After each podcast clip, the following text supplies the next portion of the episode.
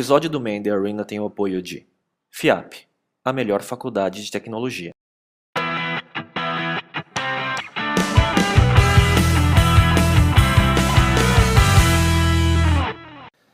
Olá, amigos. Esse é o The Arena. Eu sou o Léo Cuba. Eu sou o Enxê e hoje estamos com o Marco Fishben, cofundador e CEO da Descomplica. Marco, vamos começar a nossa conversa se apresentando um pouquinho, falando da sua experiência, inclusive anterior à Descomplica. Ah, bom, na verdade, a minha experiência é uma experiência que se confunde com o Descomplica. Eu acho que o Descomplica é uma extensão natural de tudo que eu fiz antes dele, né, que é dar aula. Basicamente, a minha vida inteira eu comecei a dar aula bastante novo, com 17 anos. E eu descobri que eu gostava de fazer aquilo, porque eu nunca tinha pensado em dar aula. E comecei a dar muito, muita aula. E depois eu nunca tinha pensado em empreender e acabei empreendendo. Então é uma coisa interessante, um pequeno aprendizado assim de descobrir que você gosta, pode gostar de fazer uma coisa sem que você tivesse pensado nela antes disso. Mas eu comecei a dar aula bastante novo, com 17 anos, num, num, num, cursinho bem grande lá no Rio de Janeiro, e que eu dei a sorte, assim, uma sequência de, de, de, boas sortes que eu dei, mas uma delas foi bem no ano que eu resolvi começar a dar aula, o curso explodiu de tamanho, e eles precisavam de professores novos. E eu não tinha muita grana, enfim, nunca passei necessidade, mas era uma família de classe média, né, sem muita grana. Eu falei, poxa, pode ser uma oportunidade interessante de eu ganhar dinheiro. E eu fazia medicina na época. Eu falei, caramba, como é que eu vou fazer isso funcionar? Tem que dar meu jeito, vou dar aula à noite, então eu ia para a faculdade de medicina de manhã de tarde, dava aula todo dia à noite, de segunda a sexta, e dava aula sábado. Então, e acabou que uma coisa foi levando a outra, eu fui ganhando, fui gostando cada vez mais daquilo que eu fazia, me sentia muito confortável fazendo aquilo, era uma, era uma sensação muito boa, conseguir ajudar os alunos, enfim, era uma coisa de cursinho de vestibular, era um, objetivo muito claro. Acabou que chegou um ponto, falei, mas é, acho que é isso que eu quero fazer, o que eu quero fazer não é medicina. Então, e acabei trancando a faculdade de medicina, achando que eu ia voltar depois. Claro que eu não voltei. Fiquei um tempo dando só aula, depois acabei me andando na engenharia, fiz engenharia de produção e uma coisa foi ajudando a outra, até eu chegar numa empresa que, enfim, descomplica aqui, para quem não conhece, é, é, é, consequência disso, é educação, só que educação online, é dar escala para aquilo que eu fazia em pequeníssima escala. Como é, como é que a gente podia dar escala para aquela, aquela sensação boa que é estar ali naquela turma bacana? Como surgiu, assim, de, de dar aula para você chegar e ter a ideia do Descomplica? Qual foi o, a fagulha que que fez você. E só antes de você falar isso, assim, queria só, eu estava pensando e não está nem na pauta, mas o Descomplica foi uma das o, o, a primeira empresa apoiadora do Man the Arena, num dos, no segundo ano. É, a gente, se vocês verem pelo canal do YouTube, você vê o logo do Descomplica, foi o Marco que apoiou a gente, então, é, obrigado, falando aqui em público. Mas como que surgiu e como que foi o começo de tudo? Não, na verdade, o começo, é, o começo era exatamente esse. Era, era uma coisa que eu gostava muito de fazer, e, e, aí a engenharia foi me dando um pouco de noção de negócio e de escala, pensar um pouquinho maior. Eu acho que ao longo, acho que você tem sorte na vida se você consegue pelo menos uma vez a cada ano expandir muito o teu horizonte, pensar numa coisa muito maior do que você pensava, do que você pensava antes. E a engenharia, particularmente de produção, que tem muito a ver com administração, me fez pensar muito maior num problema que era o problema de eu me sentia muito bem fazendo aquilo, eu queria dar muita escala para aquilo. Isso já estava meio que na minha cabeça. Tem uma coisa que é, é interessante, eu fui demitido é, é, de um cursinho. Foi uma coisa assim bem interessante, eu nunca falei em público, na verdade. É, Pode repetir, e, então.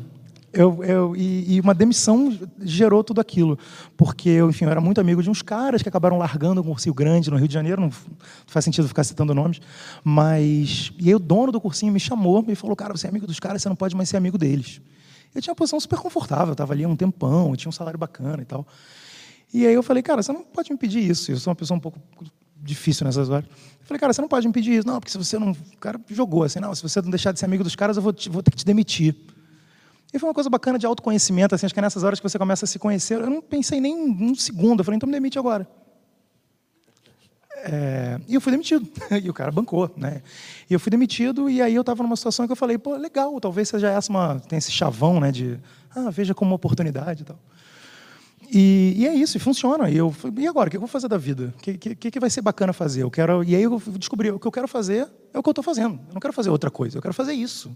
Só que eu quero fazer isso de maneira diferente. Eu dá para transformar isso num negócio, uma coisa maior. Estava andando na rua, literalmente estava andando na rua, vi uma câmera de vídeo.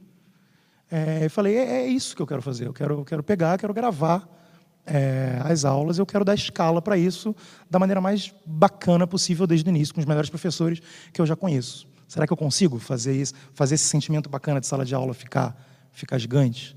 É... E foi aí, a partir daí, eu tinha essa ideia, comecei a falar com alguns amigos, um dos meus amigos me falou, De novo, essa coisa de sorte. Né? Ele falou, cara, tem uma competição lá em São Paulo. É, sou do Rio, para quem não sabe. Tem uma competição lá em São Paulo bacana. Por que você não escreve o projeto na competição? Eu falei, ah, deixa eu ver qual é. Aí eu entrei no site e vi, pô, legal. Sentei, escrevi um one-pager e entrei no desafio, né, no Desafio Brasil. Hoje que se chama Desafio Brasil ainda, nos primeiros anos. 2009, 2010? Isso foi no finalzinho de 2009 bem no final de 2009. E aí chegamos na final, não ganhamos. O In era um dos, dos jurados ali. O In não votou em você? Exatamente, eu lembro, ah. lembro bem, gravei bem a cara dele. E é aquele chinês, não esse. É. Eu não sou chinês, eu sou japonês. E Bom, enfim, tentando resumir agora o que vem depois disso, chegamos na final, não ganhamos. Um dos mentores, jogadores, era Ernesto Weber, que na época era o presidente do Gavia Angels, que me mandou um e-mail, aí já era iníciozinho, isso foi no final de 2009, novembro de 2009. No iníciozinho de 2010, o Ernesto me mandou um e-mail dizendo, Marco, sei que você não ganhou, mas competição é competição. Agora eu quero que faz sentido para você apresentar aqui no, no fórum do Gavia Angels. E eu falei, claro que faz, é isso que eu quero fazer. Eu apresentei, em, na época eram pouquíssimos fóruns, agora são muitos mais. E apresentemos, apresentei em abril, negociamos por três meses, né, maio, junho, julho, fechamos em julho, a grana entrou em agosto. Aí falei, bom, então é isso que eu vou fazer. Tive que montar um time muito pequenininho no início, produzir conteúdo. Lançamos em março de 2011 e daí para frente, depois esse foi um seed round. No final do ano passado fechamos um Series A e enfim foi, foi indo no, no acho que é o padrão, o passo a passo tradicional desse, desse universo de, de, de startups. Na verdade, eu queria só fazer um comentário. Acho que é, a gente fez já uma outra entrevista com outra startup de educação. É um dos segmentos que a gente observa que o, o empreendedor ele começou esse negócio porque ele já estava nesse segmento. Acho que de todos os, talvez de outras startups, outros empreendedores que a gente observou, ele é muito natural que surja disso, de uma necessidade da escala ou de, um, de gostar, talvez seja o, é, o próprio, a própria questão da educação, né? Talvez sim, existe, um, existe um, uma expressão muito famosa, né, que é, o, que é o Product Market Fit, né, que acho que é do Mark Andreessen, não sei exatamente quem é, e o Chris Dixon, que é um cara que admiro muito e leio muito, ele tem uma, ele falou que é tão importante quanto o Product Market Fit, é o Founder Market Fit. É, claro que não é necessário, mas é importante. E, e eu acho que tem, um, tem uma vontade de fazer uma coisa que eu já sei o que, que eu quero fazer. Eu quero executar uma visão que eu tenho. É, isso não vai me fazer pesquisar menos o mercado e ler menos sobre como eu tenho que desenvolver produto. Pelo contrário, talvez eu tenha que ler até mais. Mas já é um, eu, eu, tenho, eu, tenho, eu tenho uma intuição do que, que eu acho que funciona. E eu quero traduzir isso num produto. É, eu acredito muito nisso. Uhum. De novo, não é a única maneira de fazer, mas eu acredito muito nisso, de conseguir executar uma visão que já existia dentro de mim. E e quando a gente consegue fazer isso, é o melhor dos mundos. Uhum. Só eh, vendo eh, pelo timing né, de quando você começou e você conseguiu investimento e começou a crescer e está seguindo a, a fábula né, do empreendedorismo, pelo menos no modelo Vale do Silício, acho que, né? E, e acho que de 2009 em diante a gente pode ver que foi o começo dessa fase né, do empreendedorismo, desse novo empreendedorismo de startups de tecnologia, das, das empresas vindo, conseguindo dinheiro e escalando seus negócios e tal. É, de, e acho que você estava nessa, nessa trupe aí, né, de empresas que é, teve exposição em mídia e todo mundo falando. Então, da, de quando você começou para agora, né, o que, que você vê assim, que é, foram os maiores desafios do teu negócio, sendo na área de educação e as dificuldades? O que, que você consegue olhar para trás agora? Assim? Olha, eu acho que existem muitos desafios. É...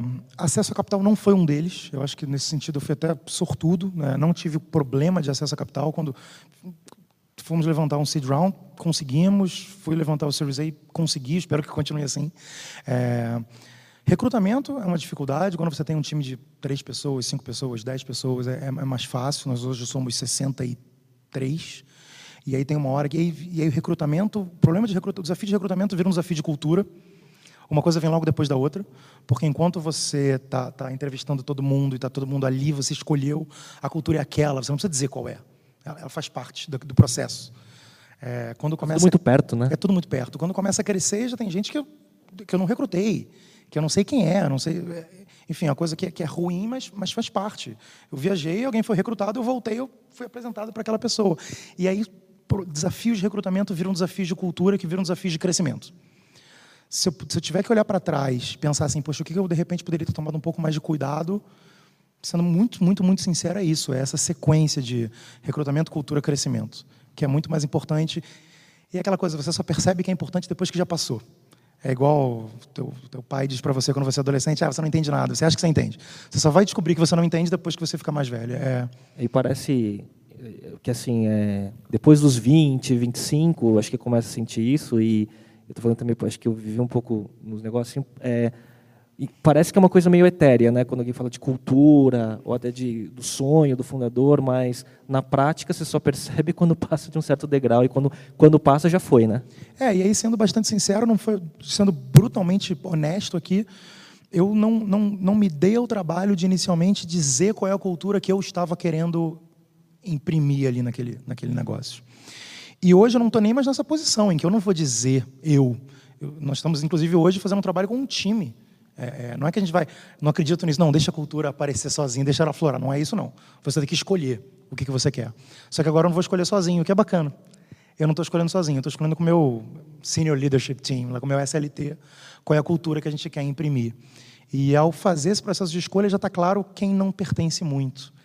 E aí, e, aí você, e aí você sente na pele a sequência recrutamento, cultura, crescimento. E onde, é que tá o gar... e onde é que está o gargalo? É. Mas agora isso é interessante. Isso Desculpa, não sei se a pergunta é exatamente essa, mas. uh, às vezes eu fico com uma sensação de uma, de uma visão um pouquinho diferente sobre essa questão da cultura, quando você começa a incorporar a visão de outras pessoas que entraram depois versus, por exemplo, o seu. Você tinha uma visão de negócio que ela pode ter mudado, mas enfim, como fundador era a sua visão. Agora você incorporando as pessoas, ele pode ser diferente do que você pensou logo no início e, e a empresa ser diferente, não ser aquilo lá. Como que você se é, lida é, com isso? Essa é uma discussão que nós temos muito do Descomplica, nós somos uma empresa de educação, se a gente não conseguir aprender, okay, nós temos um claro. problema. Então, eu acho que a cultura é muito que o como, né? É o como que você vai fazer as coisas, né? O, você pode chamar isso de valores, você pode chamar isso de cultura, você pode dar alguns nomes diferentes para isso, mas no final do dia é como é que eu vou tomar essa decisão, né? O que, que vai, né? E, e e eu posso aprender com pessoas que eu recrutei que estão muito próximas de novo. Não é nós, nós estamos passando por um processo em que é o time mais sênior que está fazendo isso. É, e essas pessoas que eu recrutei, eu recrutei por um motivo, eu posso aprender com elas que existem comos, né? Como fazer, que não necessariamente é o meu, mas com o qual eu, eu me identifico. De repente, essa não era a maneira que eu ia gostar mais, mas eu gosto dessa ideia. Eu posso aprender com ela. E eu acho que você pode tentar, eu acho que você pode arriscar. Você pode falar, eu acho que, eu acho que fazer assim pode funcionar. Mesmo quando se fala, eu não gosto muito de falar valores, não é uma coisa que a gente já quais de valores, acho que não, não é isso, mas é, é, cultura, é como é que você quer operar aqui dentro, como é que você quer tomar as decisões. Uhum. É, e eu gosto da ideia de que eu posso aprender com outras pessoas a fazer isso. Tem uma curiosidade, até pegando é, é, esse tema de equipe. Você é o, o fundador solo como você lida com essa questão? Você tem que fazer muitos. Com dificuldade, arrependimento e sofrimento. É assim que eu lido, com, com, com, com choro e desespero. Em é. algum momento você considerou ter um co-founder ou os investidores te pediram? Por que, que você não teve? Na verdade, eu meio que tive, era uma situação parecida com, com enfim, com, com, algumas outras empresas, em que eu tinha um cara que trabalhava junto comigo e que resolveu sair. Logo então, no começo? Logo, no, exatamente. Então, eu me vi numa posição de sole founder, quando na verdade não essa foi, essa não foi a posição que eu criei para mim. Essa foi a posição em que eu me vi em determinado momento. Eu acho que não tive nenhuma pressão. É, no seed round zero, na hora de levantar um Series A, tive, mas, mas não no sentido de agora não queremos um conforto para você nesse momento, e sim de você, você tem dimensão da encrenca que você está entrando, que é bastante interessante. Eu vejo tudo como um processo de aprendizado, assim. É, e estou aprendendo muito. E, e, você, você consegue entender o que vai acontecer a partir de agora, sendo, sendo um soul founder? porque as coisas vão começar a ficar menos divertidas. É, e agora e, e você vai aprendendo e você vai entendendo como, como você está. Só que aí, aí, aí você vai para um momento que você começa a ter um time sênior, muito sênior, uhum. que está acostumado a eventualmente tomar decisões que você não está e que vai comprar a tua briga, o brilho nos olhos, é tudo sempre diferente. Uhum. Mas vai comprar briga junto com você. E vai ter as ações, vai ter o stock option, vai ter tudo isso. É, e que está acostumado a tomar algumas decisões. Eu, finalmente, agora, eu digo isso com tranquilidade, consegui contratar um time que é melhor do que eu em muitas coisas. Isso me dá uma segurança e uma tranquilidade muito maior do que eu tinha alguns meses atrás. Marco, a gente está falando assim do desafio do crescimento, que você saiu de duas, três pessoas para 60 e poucos agora, tal. É só que a gente pulou uma etapa de falar então qual o modelo de negócio do Descomplica e como você se posiciona no mercado. E da, da fundação até agora, alguma coisa mudou no modelo? De maneira geral, não. O modelo sempre foi um modelo de subscription. Ele continua modelo de subscription até hoje. Nós nascemos cobrando do dia 1 um, pessoas pagarem uma mensalidade para ter acesso ao conteúdo. Hoje você vai entrar no Descomplica e você vai pagar uma mensalidade para ter acesso ao conteúdo. E, e, também fala quem é o seu target, né? Que, que, que, é o. É, para quem não sabe o que, que é o Descomplica, né? Lá, o que ele faz é qual é o, o, o job que o, que o nosso cliente está contratando ao contratar o Descomplica. O que nós fazemos é entregar conteúdo em, majoritariamente em vídeo, né? É, seja ele pré-gravado, aulas ao vivo. Nós estamos indo cada vez mais para as aulas ao vivo. Gosto muito do modelo. É, nasceu para Enem, né? Para vestibular barra Enem de novo, do Founder uh, Market Fit, é um mercado que eu conhecia muito bem. Dou aula em cursinho há 16 anos, sei exatamente o que, que funciona e o que, que não funciona offline, e meu trabalho é executar a tradução disso para o mundo online. Né? Então é isso, é fazer uma preparação de um ano, ou seis meses, ou três meses, ou um dia. É isso, é, é muito pragmático. O que, que eu posso fazer agora para te ajudar na prova do Enem? Sendo que agora pode ser em março, pode ser em agosto, ou pode ser na véspera da prova. E, e, é engraçado, mas essa é, uma, essa, é uma, essa é uma pegada muito pragmática que nós temos. Falta uma hora para a prova. Eu tenho duas opções: dizer, putz, agora não dá mais. Ou então dizer, não, eu consigo, consigo te entregar alguma coisa em uma hora que eu vou aumentar em um ponto a tua prova. E isso é uma, isso é uma pegada muito tradicional de educação, passei os últimos 16 anos no espaço. Ah, mas também ele quer estudar na véspera. Não, peraí. Vamos lá. Você tem duas opções. O cara está estudando na véspera. Isso é um fato. Você tem duas opções: virar para ele e falar, poxa, também está estudando na véspera, agora não vai dar mais. Essa é a opção um. Essa é a opção do mercado. Offline de educação, opção pedagógica. Poxa, mas também tinha que ter estudado antes, né? Opção dois: o que, que eu posso fazer para, dado que ele está estudando na véspera, a minha missão. Que ferramenta? Melhorar. A minha missão, pragmaticamente falando, a gente pode entrar numa discussão de horas de pedagogia, de pedagogia mas a minha missão é melhorar, ajudar o cara, é resolver a vida dele. E, e por isso nós cobramos uma assinatura. Você pode cobrar, inclusive, por isso. Agora, até comentando, você falou melhorar em um ponto. Uh, e é uma discussão sobre cursos online sempre gira em torno do tipo de resultado. O que você consegue falar para a gente do que o Descomplica pode trazer para os usuários, para os alunos. Você já tem um business intelligence em cima do, da tua base, dos resultados ou de depoimento? Vamos, vamos separar essa pergunta é, em, duas partes, em, em, em, duas partes. Primeiro, em termos de resultado, nós somos muitíssimos, muitíssimos focados em resultado. O que interessa para a gente é o resultado.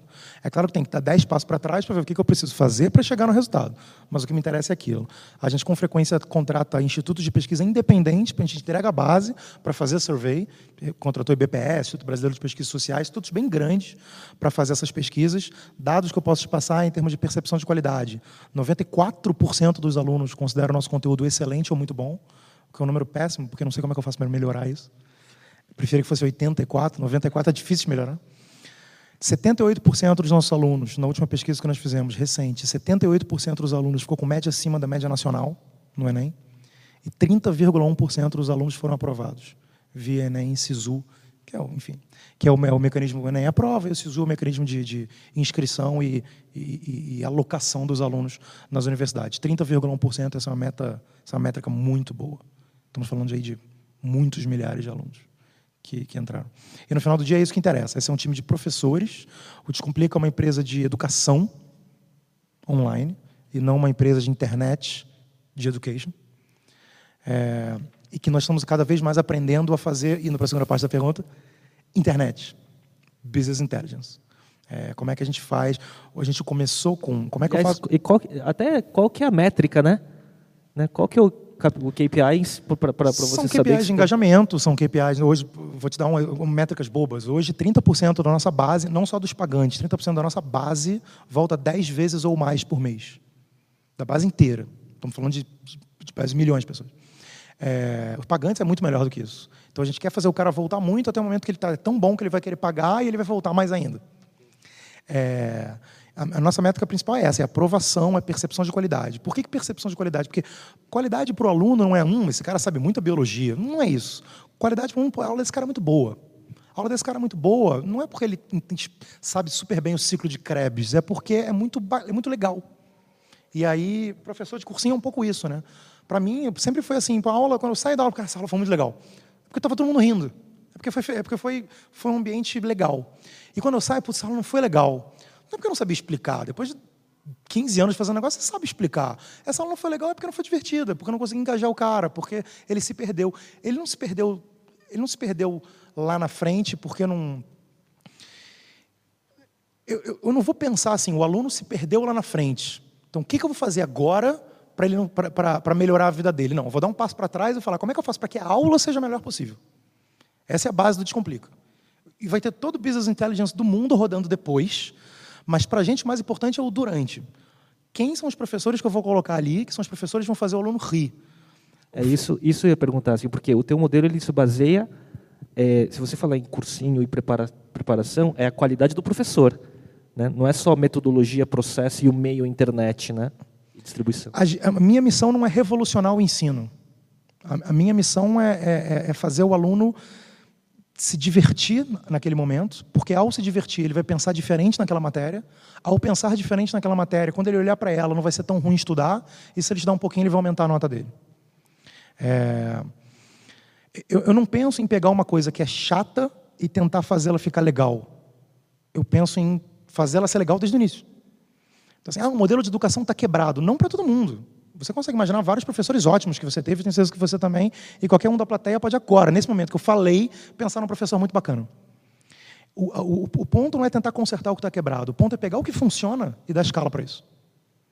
É, voltando para o BI. Então, agora a gente está aprendendo a fazer isso.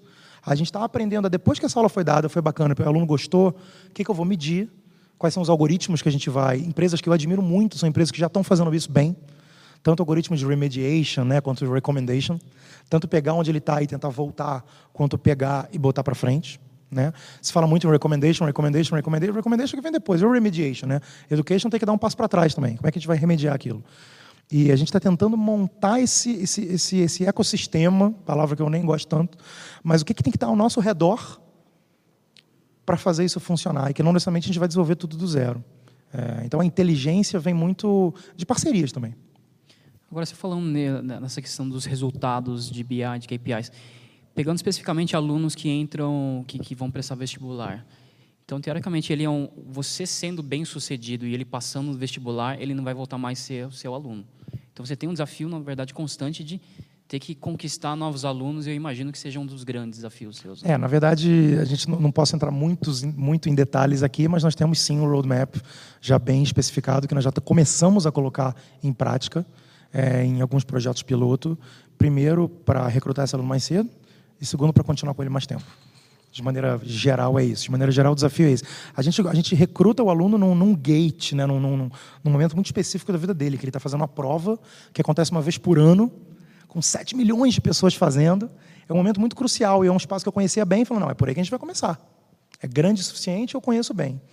Só que a visão para o Descomplica não é ser um site preparatório para o Enem é ser muito mais do que isso, é ser uma empresa de educação muito grande, é ser uma coisa muito importante na vida daquele cara, que vai começar antes, bem antes, e vai terminar depois, bem depois do Enem. Mas é uma resposta um pouco genérica, mas é, eu, não posso claro. adiantar, eu não posso adiantar muito do roadmap específico que nós temos, mas ele envolve recrutar muito antes e com ele até muito depois. Como que você vê hoje? Você tem concorrente? O que você está fazendo? Fora, porque você tem o Muitos. concorrente presencial. Muitos né? Mas no meio. Digital... Na verdade, digita Enem no Google e você vê quantos concorrentes eu tenho. Hum, é... Tem, todos esses caras são concorrentes. Qualquer site que, que, que, que entrega algum conteúdo para Enem é meu concorrente. E a gente pode entrar de novo no modelo estratégico de concorrente versus substituto. No final do dia, se o cara entrou num site, gostou e tem um texto ali, o cara não precisa nem saber que o Descomplica é bacana, tem vídeo, tem aula ao vivo, a gente corrige redação, tem monitoria. Resolveu a vida dele, é isso, resolveu a vida. Então, tem concorrente? Centenas de milhares de páginas web são minhas concorrentes, porque elas entregam conteúdo para Enem. Então o desafio é distribuição. O desafio é distribuição. O desafio, assim, existe um, existiu um desafio de produto em que nós precisávamos entender, de novo, voltando só um pouquinho, a visão que eu tinha, como é que eu traduzo ela para online. E ela foi traduzida. E nós temos um conteúdo que foi gerado e um produto que foi gerado depois desse conteúdo. Né? É, e agora a distribuição. Agora é isso. Agora o, a encrenca é como é que eu faço as pessoas saberem que a gente existe dado que não vamos ter dezenas de milhões de reais para ficar comprando mídia. E, e, e, como é que as pessoas vão saber que nós existimos? Como é que as pessoas vão testar aquilo e ver que é bom? e como é que as pessoas vão pagar por aquilo. Mas começa com a distribuição. Às vezes tem, é claro, meios de fricção nos meios de pagamento. É claro que isso é um problema. Mas, mas fricção, fricção no meio de pagamento só é um problemão para mim se a minha distribuição está muito bem resolvida. Né? Se não tem distribuição nenhuma, o fato da, da conversão ali no final estar tá, tá pequena é o menor dos meus problemas. Então, tem muitos problemas aí, mas um dos maiores deles é a distribuição. É como é que as pessoas podem saber que a gente existe. Porque eu tenho certeza que depois que elas souberem, elas, elas vão gostar.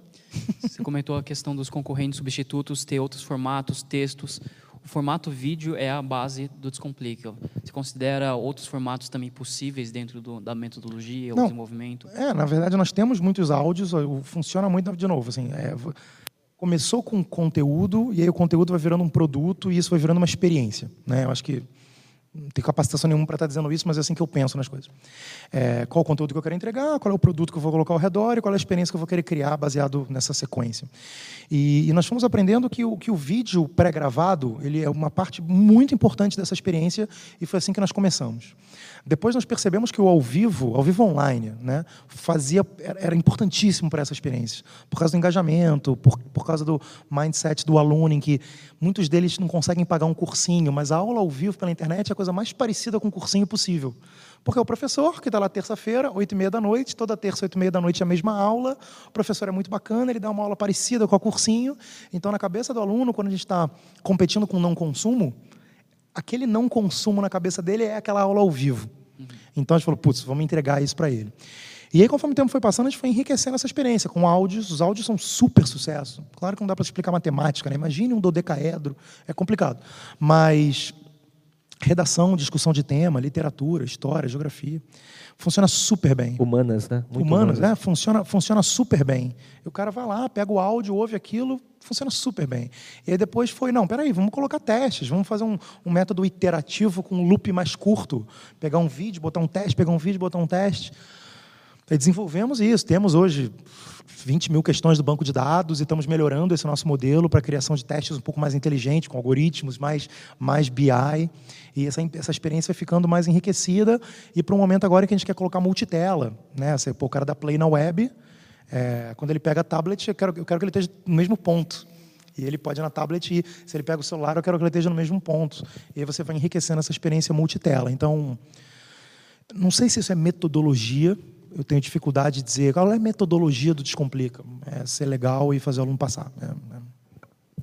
é engraçado que ele é uma mistura de boas práticas de consumo de conteúdo, que você pode ver até num app de Netflix, por exemplo, que tem né, isso. Quando essa experiência multitela é, isso. Né? E a outra, o outro lado é o engajamento e interatividade para você fazer aquilo ter mais retenção. Eu não sei, eu não conheço, conheço pouco de educação, mas de educação é, produto, né? Mas quem são as, as startups que você tem como referência de modelo de negócio ou de boas soluções, seja aqui ou lá fora, na área de educação? É, acho que o modelo de negócio não, não, não, é, o, não é o caso. Acho que não, não, não são as startups que eu olho para qual é o modelo de negócio. Eu acho que o modelo de negócio depende do contexto, depende do qual é o job que o cara está, qual é o mindset. Acho que pagamento está muito hard-coded na cabeça do usuário. Eu pago educação assim.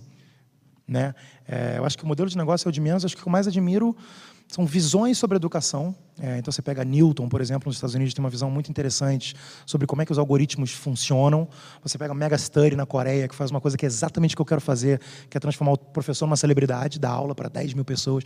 A coisa mais bacana que eu já fiz foi dar uma aula para eu, eu digo, no Descomplica, né? a coisa mais bacana que o Descomplica já fez foi na véspera do Enem do ano passado, nós demos uma aula de 12 horas para 100 mil pessoas. 100 mil? 100 mil pessoas. Ao vivo? Ao vivo, Caramba. durante 12 horas. É, claro que, né, enfim, a audiência foi oscilando ao longo Sim. do dia, mas foram, foram 100 mil pessoas naquele dia, naquelas 12 horas. É, isso foi a coisa mais bacana. E o Mega Study tem um pouco disso lá na Coreia, de transformar o professor. Na... Se eu conseguir fazer o professor dar autógrafo na rua, isso faz parte do que, do que a gente quer fazer. Isso está acontecendo. Os professores, todo, toda semana, chega um professor lá e fala assim: Ah, fui reconhecido na loja. Fui reconhecido. Chega a mãe e fala assim: Ah, meu filho, ele é teu aluno. Ele queria falar com você, mas ele está tímido. É isso que a gente quer fazer. O cara vai começar, ele vai querer, o bom professor, ele tem também que ele vai começar a querer fazer parte da tua plataforma, não é isso? Isso já acontece. Isso já acontece. Não é exagero, a gente todo dia recebe e-mail de professor querendo fazer parte. Isso é, isso é o mais bacana que a gente poderia poderia fazer. Então assim, eu admiro muito o Mega Study Hum, eles fazem um monte de coisa bacana, mas uma coisa muito legal é isso de, de, de amplificar a qualidade, o bom professor, fazer ele virar uma celebridade. Eu gosto muito disso. Foi uma coisa que me influenciou lá já desde o início. E a Newton por essa capacidade de, de, de uma coisa que a gente não sabe fazer ainda, de, de BI, de inteligência, de fazer isso rodar a favor do aluno. São duas coisas, são dois, dois exemplos que eu olho muito, assim, com muita admiração. Agora você está comentando, comentando essa questão do Mega Study. Ele, cada professor tem um estilo diferente e quando ele chega, você tem um formato ou você tem um, vamos chamar de novo, metodologia que eu não sei como, se você de certa forma engessa ou, ou você permite que ele tenha mais é, liberdade. Isso, o que, isso, que acontece? Não, na verdade assim, o que a gente vira o professor e fala assim, cara, dá a tua aula. Ah, mas quanto tempo demora? Tira o relógio. Relaxa, tira o relógio. Mas quanto tempo? Não interessa, dá a tua aula. Depois que você der a tua aula, a gente vai entender o que a gente vai fazer com ela. Eu já sei que o cara é muito bom. Uhum. Então, assim, eu acho que na evolução da educação online, ou na evolução do, da revolução da educação pela, pela, pela online, pela internet, pediram para o professor ser blogueiro, pediram para o professor ser editor. Ter, ter conta no pediram Twitter. Pediram para o professor ser twitteiro. Ter fanpage no Facebook. Pediram para o professor abrir fanpage no Facebook. Eu não peço para o professor escrever em blog, eu não peço para ele ter Twitter, eu não peço para ele ser Facebook, eu peço assim, dá a tua aula. E depois o que eu vou fazer com ela, eu não sei. E pode ser que eu não consiga fazer nada de bom com ela. A gente paga bem o cara, dá a tua aula. Então, assim, de novo, é, é, a gente fica brigando isso lá de metodologia, então eu não sei qual é. A metodologia é, eu vou pegar o melhor professor daquele assunto. E quando eu digo melhor, isso é líquido, né? Isso é o cara que sabe mais, é o pós-doutor. A gente tem até pós-doutores dando aula com a gente. Tem cara, nosso diretor de ensino, pô, o cara, ele, ele reconheceu novos insetos no Brasil. O cara deu nome para quatro insetos. Pô, o cara é um acadêmico bacana. Mas ele não está lá por isso, ele está lá porque ele é o professor de biologia mais engraçado que eu conheço. Simples assim. E deu nome para quatro novos insetos. Então, os assim, nomes então, foram engraçados. Os nomes devem ter sido, é, né, depois a gente divulga. E está agora na Suíça representando a, a, o time brasileiro da Olimpíada Mundial de Biologia. Esse é o cara. Mas ele não foi recrutado por isso, ele foi recrutado porque ele é, muito, é o professor de biologia mais engraçado que eu conheço. Então, a gente, o nosso maior esforço é não pedir para o professor que ele seja nada diferente do que ele é ou do que ele já é. E aí a nossa missão é traduzir isso numa experiência que funcione para o aluno que está em Macapá. Marco, é, indo para o final, assim, depois de quatro anos, né, empreendendo é, no Descomplica, é, o que, que você sentiu na pele e gostaria de passar para quem está empreendendo ou quem vai começar? Você como um, é assim, um tem, bom eu, professor. É, é, então, na verdade é isso. É, é, é, o quanto você, o quanto eu fui, obviamente, percebendo o quão pouco eu sei sobre cada estágio do ciclo de vida da empresa. Porque no momento que você tenta on top, sabe assim, eu sei fazer o que eu estou fazendo. Aí você percebe que você passou por uma transição para um novo estágio. E nesse novo estágio você não sabe o que você tem que fazer. É, foi assim da ideia para conseguir um seed round, do seed para o Series A, está sendo agora do Series A. Então, assim, então a maior dica é o quanto o empreendedor tem que estar tá focado, tem que estar tá humilde e focado em aprender adequar o papel dele, adequar o papel do CEO, adequar o meu papel à fase que a empresa está passando e o quanto isso muda. É, para mim isso foi isso é o que eu estou aprendendo. Eu estou passando por isso agora. Eu estou caramba, como o meu papel nesse momento ele está ele tá passando por uma transição para ser uma coisa diferente do que ele era dois meses atrás. E o quanto eu não sei sobre, nada sobre esse novo momento. Eu vou ter que me educar sobre esse novo momento. Tirando isso, dor e sofrimento.